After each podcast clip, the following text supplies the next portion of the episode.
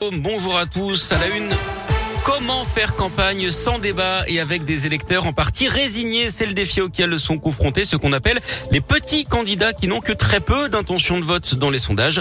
Parmi eux, il y a Philippe Poutou, le leader du NPA, était en meeting ce week-end dans la région à Clermont-Ferrand où il a répété qu'il ne voulait pas être président de la République mais que cette campagne devait surtout donner un élan au futur combat. Le candidat en a également profité pour répondre à Jean-Luc Mélenchon qui monte dans les sondages et qui se présente comme le seul vote utile à gauche. Euh, une perspective politique est de gagner et de dire que en fait la révolution c'est dans les urnes et que s'il gagne eh bien on règle tout. Euh, nous on pense pas du tout quoi. Même s'il gagne on réglera pas tout parce que le monde est beaucoup plus complexe que ça. Malheureusement la, perspective du vainqueur c'est quand même plutôt à droite ou à l'extrême droite.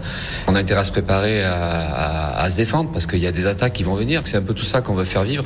Et puis même l'idée que oui il faut reconstruire la gauche parce que là de ce point de vue là on voit bien l'état lamentable de la gauche mais pas le reconstruire euh, à l'image de ce que c'était. Il faut autre chose qui soit l'outil euh, des opprimés ou de, de, de, des gens d'en bas pour, pour, se défendre et préparer les ripostes qui sont nécessaires. Dans le programme du NPA, on retrouve notamment la retraite à 60 ans, la réduction du temps de travail et un revenu minimum de 1800 euros net pour tous. Notez que Jean Lassalle, lui, était dans le Rhône samedi. Il est notamment venu à Caluire. Détention à Rio-la-Pape euh, samedi soir. La police a dû intervenir à trois reprises d'après le progrès. Un adolescent de 18 ans a été interpellé alors qu'il conduisait un motocross non homologué. En réaction, un attroupement d'une vingtaine de personnes s'est formé pour libérer le mis en cause.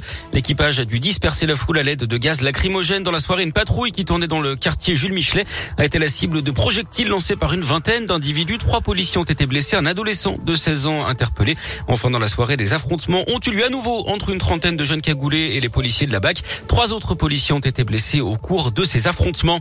Le point sur la situation en Ukraine. Kiev dit réfléchir à la question de la neutralité de l'Ukraine, élément central hein, des négociations avec la Russie. Une nouvelle rencontre entre les deux camps est d'ailleurs prévue aujourd'hui en Turquie. Ce week-end, le ton est monté avec le président américain Joe Biden qui a qualifié Vladimir Poutine de boucher.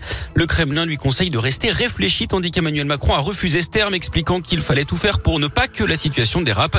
De son côté, Auchan est sous pression. La chaîne de supermarchés a annoncé qu'elle reste en Russie pour ne pas impacter ses employés et ses clients. D'après la direction, le groupe réalise à 10% de son chiffre d'affaires là-bas.